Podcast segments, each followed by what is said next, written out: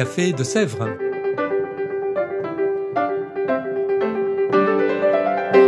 Au Café de Sèvres, on discute philosophie et théologie.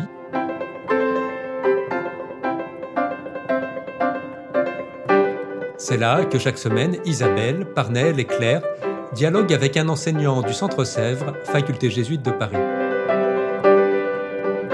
L'émission d'aujourd'hui est animée par Parnell Ledaga.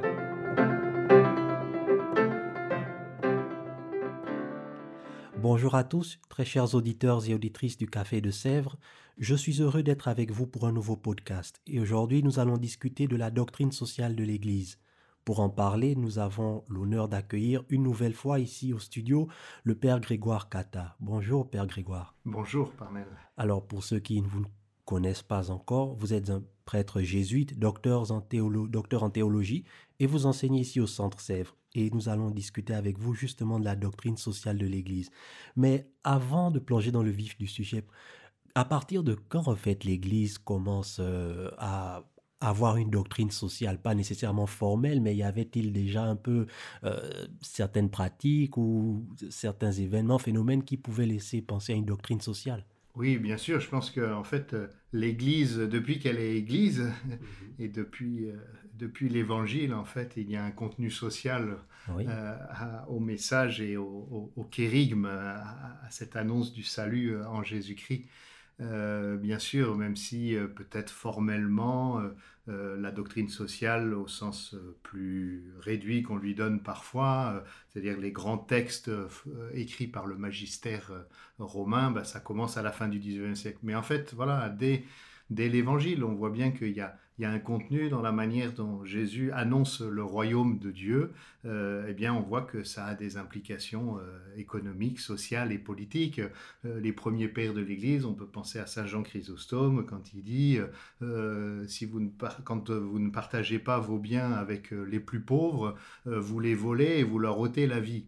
Euh, une déclaration comme ça, si c'est pas euh, de la doctrine sociale, je ne sais pas trop ce que c'est. Donc euh, voilà, depuis, depuis que l'Église est Église, il y a un contenu, on va dire, social à son enseignement, à, sa manière de proclamer le royaume de Dieu. Mais alors, une question qui me vient aussi spontanément à l'esprit, c'est pourquoi, au fond, vouloir développer une doctrine sociale? Je comprends peut-être dans les premiers siècles où tout n'était pas aussi rose euh, qu'aujourd'hui. Mais aujourd'hui, nous vivons en particulier dans les sociétés occidentales, dans des pays avec quand même de bons programmes de redistribution, certes pas parfaits, mais pourquoi l'Église doit encore développer son propre programme, sa propre doctrine sociale?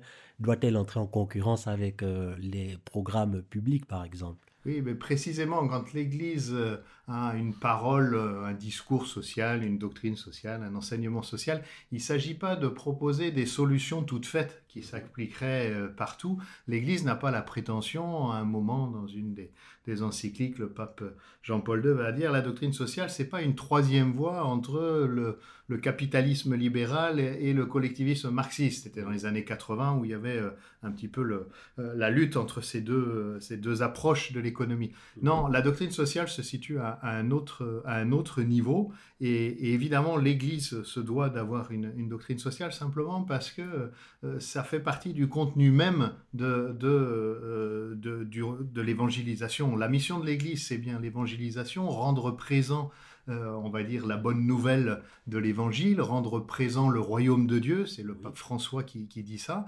Eh bien, puisque c'est rendre présent le royaume de Dieu, ça éminemment un contenu, euh, un contenu euh, social. Ça a un impact sur les questions économiques, sociales et politiques. Mais en faisant cela, euh, l'Église se met pas en concurrence avec les différentes théories économiques, avec les, les différentes options, régimes politiques. Mhm. ce qu'elle propose, c'est des critères et une inspiration pour faire advenir le royaume de Dieu. Et après, bah, ça pourra prendre des formes différentes en fonction des contextes.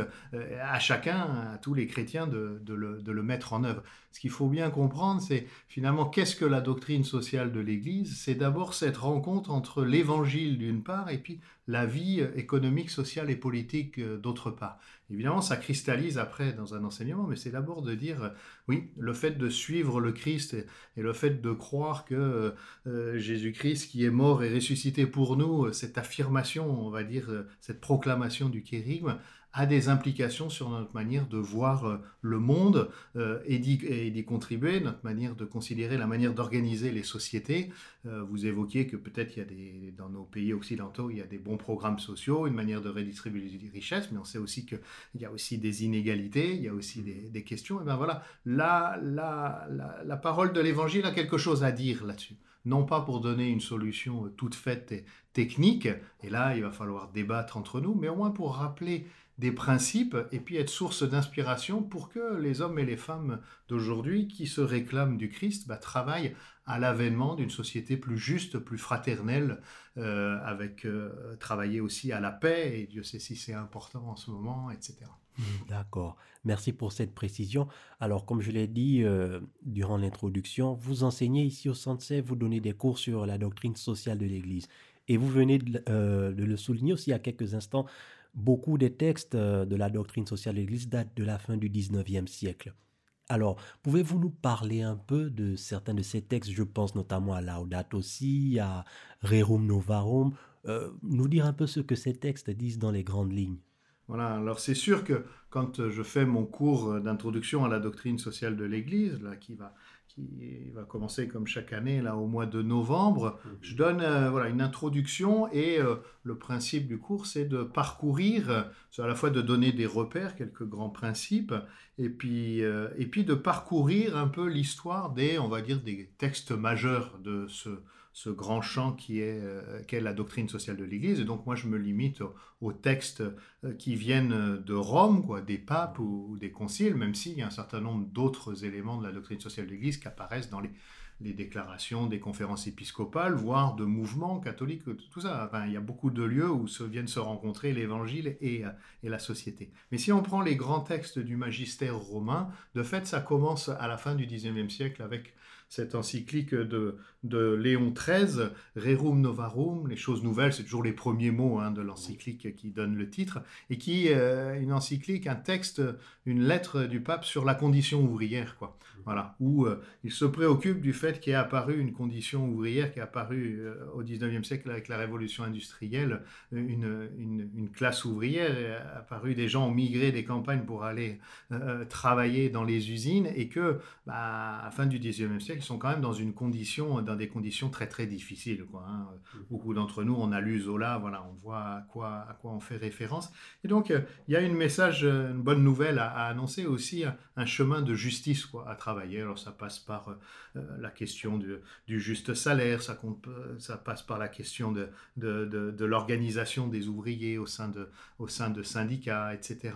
Mais voilà, ça c'est le, début, la condition ouvrière. Puis après, ben, régulièrement, les papes vont euh, commémorer l'anniversaire de cette première grande encyclique. Ce sera l'occasion de refaire et de retravailler en fonction des, des nouvelles questions. En 1931, 40 ans après, on va voir Quadragésimo nous on va voir dans les années, fin des années 30, des encycliques sur euh, les régimes politiques, enfin, ayant trait au régime politique, condamnation du nazisme, condamnation du communisme.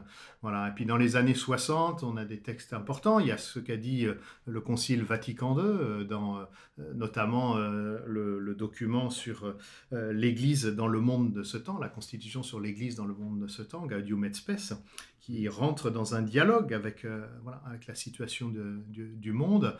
Euh, quelques années après, 1967, grande encyclique sur le développement, le développement humain intégral, une notion qui, qui reste encore tout à fait valable aujourd'hui, qu'il faut adopter, mais le pape Paul VI va nous dire le développement humain, bah, c'est pas simplement la croissance du PIB, c'est le développement de tout l'être humain et de tous les êtres humains en solidarité, toute l'humanité. Voilà. Et puis, voilà, d'autres textes euh, vont venir. Alors on les parcourt un petit peu pendant le, cours. Un grand texte sur le travail en 1981 du pape Jean-Paul II. Et puis on arrive de fait plus proche de nous euh, après euh, l'encyclique Caritas in Veritate du pape Benoît XVI, la première encyclique du 21e siècle, l'encyclique sociale du 21e siècle en 2009. on a les grandes encycliques du pape François. Laudato Si d'un côté sur le soin apporté à la, la maison commune et puis Fratelli Tutti sur la nécessité nécessité de construire ce nous qui va prendre soin de la maison commune, donc euh, la, question de la fraternité.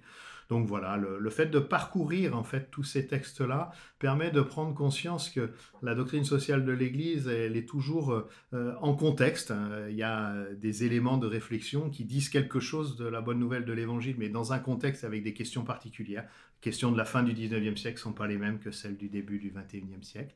Il y a une dimension aussi, bah, ça s'adresse parfois, il y a des résonances plus particulières dans une zone géographique, quoi. Euh, plus particulière, bah, on pense euh, ces textes sur le nazisme ou sur le communisme.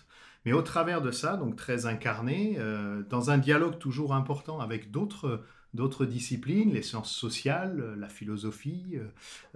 pour ce qui est de Laudato aussi, on voit comment le pape prend bien en compte toutes les sciences du climat aussi, pour parler du changement climatique.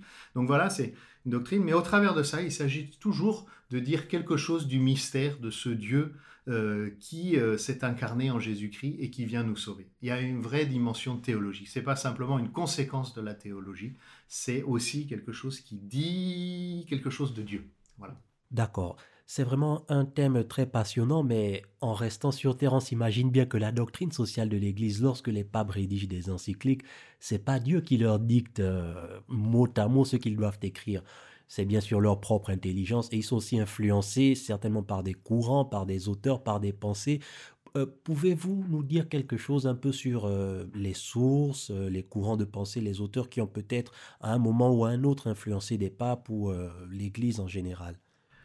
Oui, alors évidemment, la, doctrine sociale de l'Église hein, et tous ces grands textes du magistère, euh, ils sortent pas de nulle part et, ils, cherchent à traiter un certain nombre de questions, mais toujours en allant puiser dans un certain nombre de sources. Alors évidemment, quand on se pose des questions euh, questions économiques, sociales, politiques, euh, quelle est la, bonne manière de faire, le discernement, quoi. Ben, on va aller à la fois s'inspirer de, des principes, euh, on est des, chrétiens, donc on va chercher du côté de, la Bible, on va chercher du côté de notre tradition théologique, mais compte tenu des, sujets, on va aussi rentrer en dialogue avec à la fois la philosophie, quelquefois la philosophie politique ou l'anthropologie, voilà.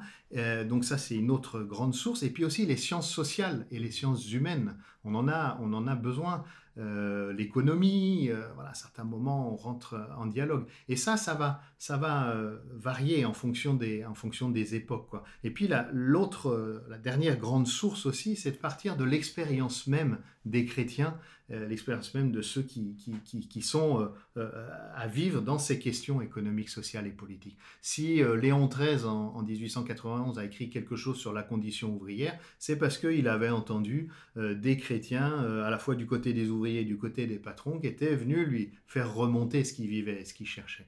Quand le pape Paul VI, en 1967, fait une encyclique sur le, sur le développement, la question du développement, et va introduire cette notion de développement humain intégral, euh, il va beaucoup s'appuyer, et d'ailleurs celui qui a écrit les brouillons de l'encyclique est bien connu, c'est euh, le dominicain Louis-Joseph Lebray, qui était un économiste beaucoup travaillé les questions de développement et c'est lui qui a apporté des, éléments. Donc euh, voilà, la doctrine sociale de l'Église est vraiment à la fois la, manière de dire quelque chose du contenu de la foi, mais forcément de manière très historique et intégrée, donc en dialogue avec, avec la philosophie, avec les sciences, avec les sciences sociales. Euh, je dis même avec les sciences parce qu'on voit bien que dans des encycliques comme Laudato Si, il y a aussi des, éléments qui sont puisés dans les sciences du climat, dans les sciences de l'écologie.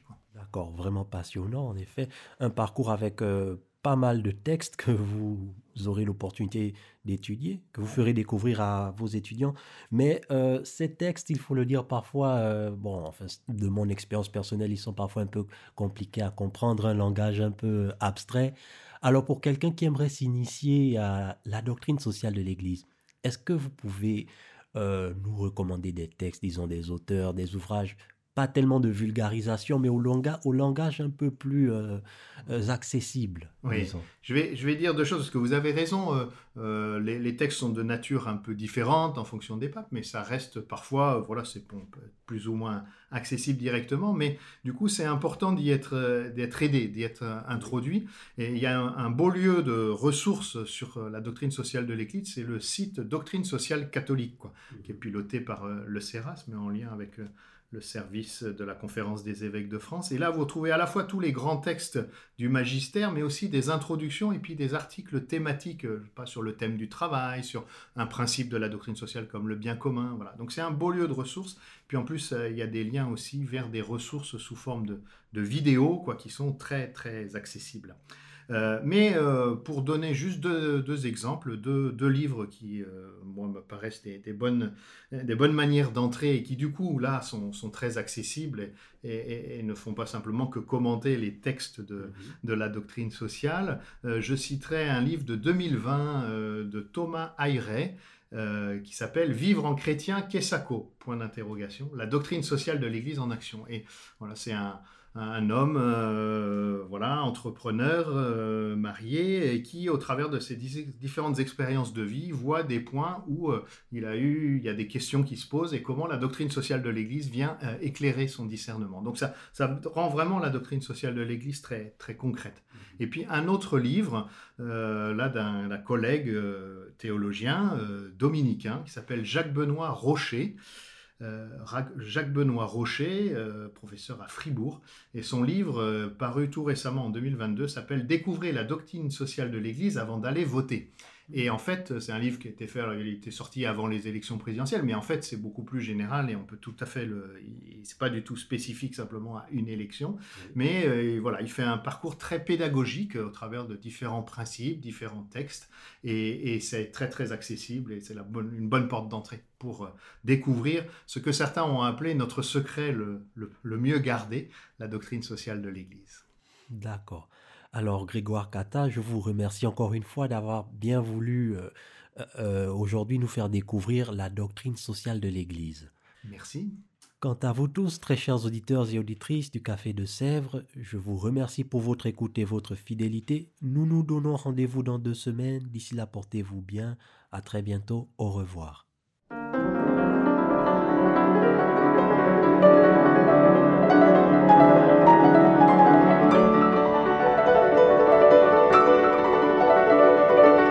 Écoutiez Café de Sèvres, le podcast du Centre Sèvres, Faculté jésuite de Paris, en partenariat avec RCF.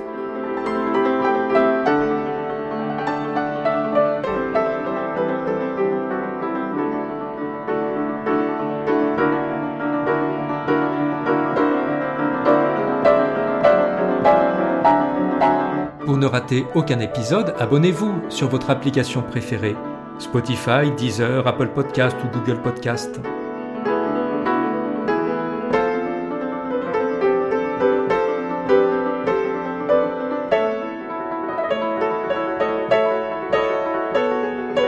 Et sur notre site internet www.centresèvres.com, découvrez l'ensemble de nos cours et conférences en philosophie et théologie.